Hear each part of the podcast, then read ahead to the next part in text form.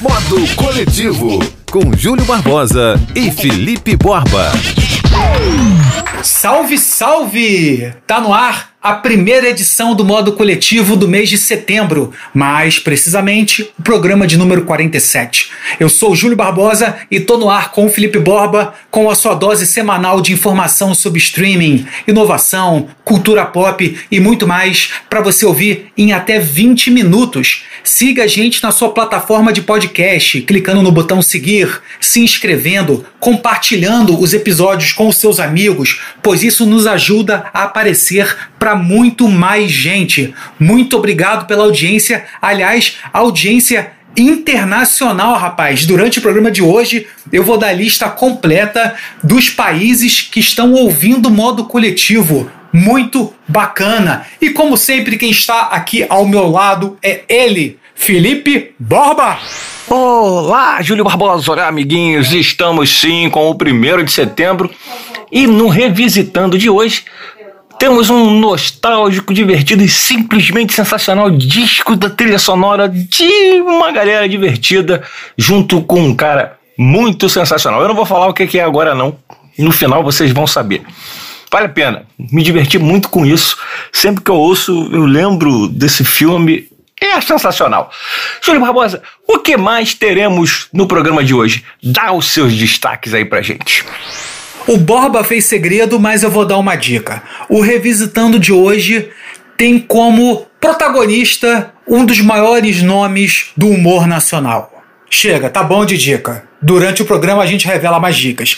Falando em revelar, eu tinha dito no início do programa que eu ia falar em quais países do exterior o modo coletivo tem sido ouvido. Rapaz, olha que coisa bacana, Borba. Estamos com audiência na França, Estados Unidos, Irlanda, Canadá, Portugal, Chile e Alemanha, rapaz. Olha, modo coletivo internacional. Muito obrigado para você que ouve a gente no Brasil, no Rio, São Paulo e no exterior. E além do Revisitando Borba, no programa de hoje tem TikTok vai distribuir músicas no Spotify e Apple Music. A gente vai te falar sobre o tweet mais curtido da história. Morre um dos criadores do desenho animado Scooby-Doo! E a gente começa falando de esporte, mais precisamente de transmissão de Fórmula 1. É, rapaz, quem viu, viu. Quem não viu, não vai ver mais. A TV Globo oficializou a saída da Fórmula 1 da sua grade. Olha, rapaz, há 40 anos nada menos que há 40 anos a TV Globo transmitia as provas da Fórmula 1 que ficaram durante muito tempo com os brasileiros como protagonistas. Vamos lembrar de Nelson Piquet, de Emerson Fittipaldi, de Ayrton Senna, depois teve o Rubinho, entre outros pilotos. Borba, para você ter uma ideia, a temporada de 2020 tem patrocínio da Cervejaria Petrópolis, Nivea, Renault, Santander e TIM. Olha o tamanho das empresas. Cada uma dessas empresas adquiriu uma cota no valor, cota de patrocínio, no valor de 98 milhões de reais. Olha a grana que a TV Globo ganha, ou melhor, ganhava com a transmissão da Fórmula 1. Mas por que que acabou se está dando grana? É que a Globo e a Liberty Media, que é a detentora dos direitos da Fórmula 1, não chegaram a um acordo sobre a renovação do contrato de transmissão. Enfim, fica pelo caminho. Daqui a pouco, Bob, eu vou te fazer uma pergunta sobre esse assunto. Porque mantendo a linha de esporte, o Neymar vai deixar a Nike. A empresa anunciou o fim da parceria do craque do Paris Saint-Germain, que durou 15 anos, rapaz. A gente praticamente conheceu o Neymar já com contrato com a Nike, já na época do Santos e depois no Barcelona. É bom lembrar que a Nike segue no Paris Saint-Germain, que esse ano perdeu a final da Champions League para o Bayern de Munique, mas em compensação, quem deve assinar com o Neymar é a Puma. Afinal, mesmo muita gente criticando o Neymar, o cara é muito midiático, traz muita audiência, movimenta muito dinheiro. E qual empresa de material esportivo não quer ter o Neymar associado à sua marca e faturar muito dinheiro? Borba, voltando ao assunto da Globo, eu queria te perguntar o seguinte, porque eu fico pensando, Borba, até que ponto é importante ter um brasileiro como protagonista naquele esporte para ter audiência no Brasil? A Fórmula 1 estava tendo audiência no Brasil? Isso eu não consegui descobrir. E eu lembrei do Popó no boxe, eu lembrei do Guga no tênis, entre outros esportes. Queria que você comentasse a importância de ter um protagonista brasileiro num esporte para aquele esporte ganhar audiência. Eu acho que é por aí mesmo, Júlio. Exatamente isso. A audiência realmente vinha minguando muito e por mais que fature muito com os anunciantes a Globo, ela deve ter que desembolsar também uma grana firme para os interesses. E como a audiência ia minguando, eu honestamente, eu acho que, é, como né, a gente vem falando, você perguntou, faz toda a diferença ter um brasileiro de destaque. É, desde o Ayrton Senna, que a gente não conseguiu ter mais um brasileiro de destaque para puxar a audiência, né, a audiência rotativa, porque os fãs estão sempre lá, né, da Fórmula 1. Agora, quando tem um destaque, todo mundo aparece, todo mundo pega carona nisso daí. E para mim foi isso, fez total diferença na audiência. Agora vamos falar, né, uma notícia saudosa, triste, porque um falecimento é sempre triste, e é o Joey Ruby, o americano que é um dos criadores do Scooby-Doo. Ele, né, junto com a produtora Hanna-Barbera e o Ken Spears, criaram o Scooby-Doo na, na, década de 60, no final da década de 60, 1969. E o desenho do Scooby-Doo, Onde Está Você, é o segundo desenho com mais duração, mais longa temporada da história. Só perde para os Simpsons. E como o, o Scooby-Doo continua sendo produzido, é possível que seja o primeiro que passe os Simpsons, que já deixou de, de, de ser produzido. Enfim, é, a família não revelou porque, não e qual foi a causa da morte, mas é, pediram para respeitar e agradeceram todas as mensagens. E o Scooby-Doo, engraçado, Júlio, tem uma curiosidade. O nome Scooby-Doo foi criado é, a partir de uma viagem que o Joe Ruby estava fazendo no avião e escutou a, a, música Strangers in the Night do Frank Sinatra. E tem uma parte que ele dá uma improvisação né, no Strangers in the Night, que é Strangers in the Night, ubidubidubidu. Aí saiu o Scooby-Doo. Olha só que louco. Então fica aqui a nossa homenagem a um dos desenhos mais icônicos do, do criador Joey Ruby, o Scooby-Doobidu. Júlio, você gostava do Scooby-Doo? Você lembra você assistia com frequência? Porque eu acho que faz parte de muitas gerações. Ah, com certeza, Borba. Scooby-Doo faz parte do imaginário da minha infância, né? Algo que vai ficando cada vez mais distante, mas muita coisa da Hanna-Barbera, Jetsons, Flintstones, nossa, Pica-Pau, Tom e Jerry, nossa, ficava na frente da televisão horas e horas, um desenho atrás do outro, sem dúvida nenhuma. Nossa, como via desenhos, e desenhos sem muita raiva, né? Desenhos, muita coisa na base da, da, da, da brincadeira, da, ali, da, das cores, nossa, faz tempo já isso. A gente continua falando de morte, mas com outro foco. A gente vai falar agora da morte do protagonista do filme Pantera Negra, né, o Chadwick Boseman, que nos deixou essa semana. E tem um dado curioso, porque a morte dele foi revelada pelo Twitter dele, né, da conta oficial do ator, e esse tweet se tornou o tweet mais curtido da história, Borba. Em menos de 24 horas, ele acumulou 6 milhões de likes, superando um tweet do Barack Obama, ex-presidente dos Estados Unidos, que acumulava 4 milhões e 700 mil curtidas. Ô da poltrona, espera só um pouquinho, porque o Revisitando é no final do programa, ô da poltrona, porque o Borba agora vai falar do TikTok. Porque na semana passada, o presidente do TikTok, que é americano, pediu demissão depois de três meses. O TikTok continua com, aquela, com aquele arranca-rabo com Trump, fica nos Estados Unidos, a Microsoft compra, não compra, parece que a Oracle também entrou nessa disputa. Enfim, 2020 só dá TikTok, né, Borba?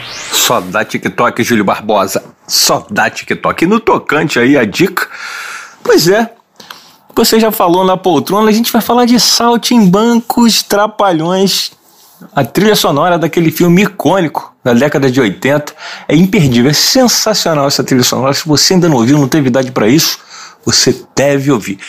Como já falamos, TikTok vai fechar parceria, ou melhor, já fechou para distribuir as músicas pelo Spotify e a Apple Music. Com o acordo, vai ficar mais fácil ouvir nas plataformas de streaming as músicas de artistas independentes que viralizam na rede social chinesa. Aliás, isso é o, principal. E as gravadoras já estão morrendo há muito tempo, né? E agora, então, eu acho que a, a estaca no coração vai ser fincada de vez. Porque os artistas independentes não vão precisar de uma gravadora para entrar direto no Spotify. Eles vão pro TikTok, a música vai viralizar e já tem uma parceria que automaticamente eles podem entrar no Spotify sem precisar de uma gravadora para isso. Como você já havia dado, como diz um grande amigo nosso, Antônio Couto Ribeiro, essa briga vai longe nos Estados Unidos. O Trump já proibiu, a, até o Walmart quis entrar numa parceria com a Microsoft para comprar uma parte, né, a administração do, do, da rede social nos Estados Unidos. Vamos ver no que vai dar, Júlia. A verdade é que a música está mudando, principalmente nesse momento, 2020 por conta do TikTok. Tá aí Old Town Road do Little Nas X, que né, todo mundo conheceu a partir do TikTok. Tem Sei So da Doja Cat e Dancing Monkey do Tom Zendai. Todo mundo conheceu essas músicas a partir do TikTok. Não foi rádio, não foi gravadora, não foi nada. TikTok é isso aí, Júlio. Como você vê, já que você acabou de entrar no TikTok, tudo isso, Júlio Barbosa, como você tem sentido? A gente que é mais velho tem feito uso do TikTok, né? Título de curiosidade e até diversão mesmo, como você tem sentido essa plataforma? Não tem como ser indiferente ao TikTok, porque é toda semana tem notícia. É muito dinheiro, é muito seguidor, é muita polêmica, incomodando gente graúda como Donald Trump. Eu li também que a Índia está querendo proibir o TikTok. Enfim, é o aplicativo de 2020. Eu não, ainda não tenho a manha de fazer aquelas dancinhas, eu danço um pouco mal, sabe? Meu negócio é mais dançar no, num evento, num show, numa festa, em casa. Eu meio que dou uma tropeçada na, nas minhas havaianas brancas. E como você falou de Antônio Couto Ribeiro, redator e mestre da JBFM e da TV Globo, vão me levantar, porque o Gerson Canhotinha de Ouro sempre fez isso. Quando falava de ídolos, ele ficava de pé. Antônio Couto Ribeiro merece toda a nossa reverência, um gênio do jornalismo, aliás, não só gênio, mas humilde, um cara que merece tudo de bom. Um beijo e obrigado pela grande inspiração, Antônio Couto Ribeiro. Agora a gente fala de e-commerce, porque o e-commerce continua crescendo e muito durante a quarentena. Aqui no Brasil, o e-commerce alcançou um crescimento de 47% no primeiro semestre. Eu disse 47%, Borba, no primeiro semestre. É muito muita coisa. Eu fico pensando o seguinte: eu sempre usei o e-commerce, mas eu sempre comprei no e-commerce, pela internet, pelo aplicativo, coisas que eu esperava chegar em casa. Uma televisão, um telefone celular, sabe? Essas coisas de. Sabe, esses aparelhos que você sonha, que você se planeja, que você guarda dinheiro, que você faz um planejamento. Mas na quarentena eu comecei a usar o e-commerce para coisas do dia a dia. Comprei kit de pasta de dente, comprei dois travesseiros. Enfim, porque aquela coisa não dá para ficar se expondo o tempo inteiro, sabe? E às vezes você olha na internet, está com preço legal. Agora, o calcanhar de Aquiles do e-commerce no Brasil, a meu ver, continua sendo o preço do frete. O frete é muito caro. Você entra no Mercado Livre para comprar uma série de coisas. Para quem não sabe, o Mercado Livre é, é um marketplace que vende coisas de empresas, mas também de pessoas. E às vezes você vai comprar algo de 20 e poucos reais de, de uma pessoa de outro estado e o frete custa 15, custa 16, quase a mesma coisa. Enfim, fica muito caro. E do e-commerce a gente vai para música, porque o Borba agora fecha o nosso programa com Revisitando, Borba. Então vamos lá, Júlio Barbosa. Vamos falar de Saltimbancos Trapalhões, a trilha sonora do filme também lançado em 1981 com Didi, Dedé, Mussum, Zacarias, Lucinha Lins. Quem não lembra desse filme? Assim, na verdade, quem não lembra é que não tem idade para lembrar. No caso, eu era né, um adolescente ou um menino ainda no, no, na década de 80, no início da década de 80, e me diverti muito com esse filme, que é considerado pela crítica como um dos melhores filmes, se não o melhor filme dos Trapalhões. Bom, pois bem, vamos falar da trilha sonora que né, Revisitando, como eu fico em casa, é, né, não quero dar mole pra corona, fico em casa, pego um disco antigo, toco ele do início ao fim e me divirto muito com isso. Então aqui vão minhas impressões sobre o que eu ouço na íntegra. Como eu já falei, o disco tem uma pegada de MPB e forró e é uma adaptação do Chico Buarque né, das letras que foram escritas por Sérgio Bardotti e Luiz Henrique Bracalov, que são italianos e italiano e argentino. Foi uma adaptação do teatro que o Chico Buarque já tinha feito e conta com a participação de Bebel Gilberto, ainda com 15 anos, cantando a trilha sonora junto com Lucinha Lins, uma das músicas mais sensacionais já cantada, e os Trapalhões participando com Chico Buarque também, que fez do disco ficar muito, muito, muito divertido. O disco abre com Piruetas, uma música muito conhecida também e que virou uma das marcas desse disco e do filme. E a música que eu falei da Lucinha Lins é Hollywood, que vem logo em seguida uma música bonita que tem participação de Didi Mocó, que tenta fazer o par romântico, mas todo mundo sabe e conhece o filme dos Trapalhões, sabe que ele sempre se dá mal no final. Ainda tem a história de uma gata, essa sim é cantada por todo mundo, que tem Lucinha Lins também. E várias outras adaptadas, inclusive a minha preferida desse disco, Júlio, é Meu Caro Barão com Chico Buarque e os Trapalhões. A letra é de a letra é espetacular, sensacional. Eu não tenho palavras para descrever. Vale a pena, se você está em casa e não quer dar mole para corona, ficar sentadinho ouvindo esse disco, chamando crianças, caso você tenha, ou caso você ainda seja uma criança, divirta-se muito. Júlio Barbosa, você curtiu ou curte e ainda escuta esse maravilhoso disco, Os Saltimbancos Trapalhões? Bom, eu vou ficando por aqui e vou jogar essa bola para você. Vai daí, Júlio. Eu nunca fui fã do trabalho solo do Renato Aragão, eu gostava do quarteto, Didi, Dedé, Mussum e Zacarias, e até eu comprei a caixa com os dois DVDs dos Trapalhões, só com sketches da antiga. A gente vai ficando por aqui e é sempre bom lembrar que o modo coletivo fica redondinho pelas mãos do Ricardo Bento.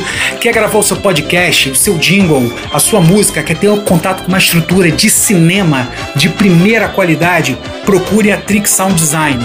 Tem o site, tem o Facebook e tem o Instagram. O site deles é trixproduções.com.br. Fale com o Ricardo Bento, peça o seu orçamento. A gente volta na semana que vem. Um abraço!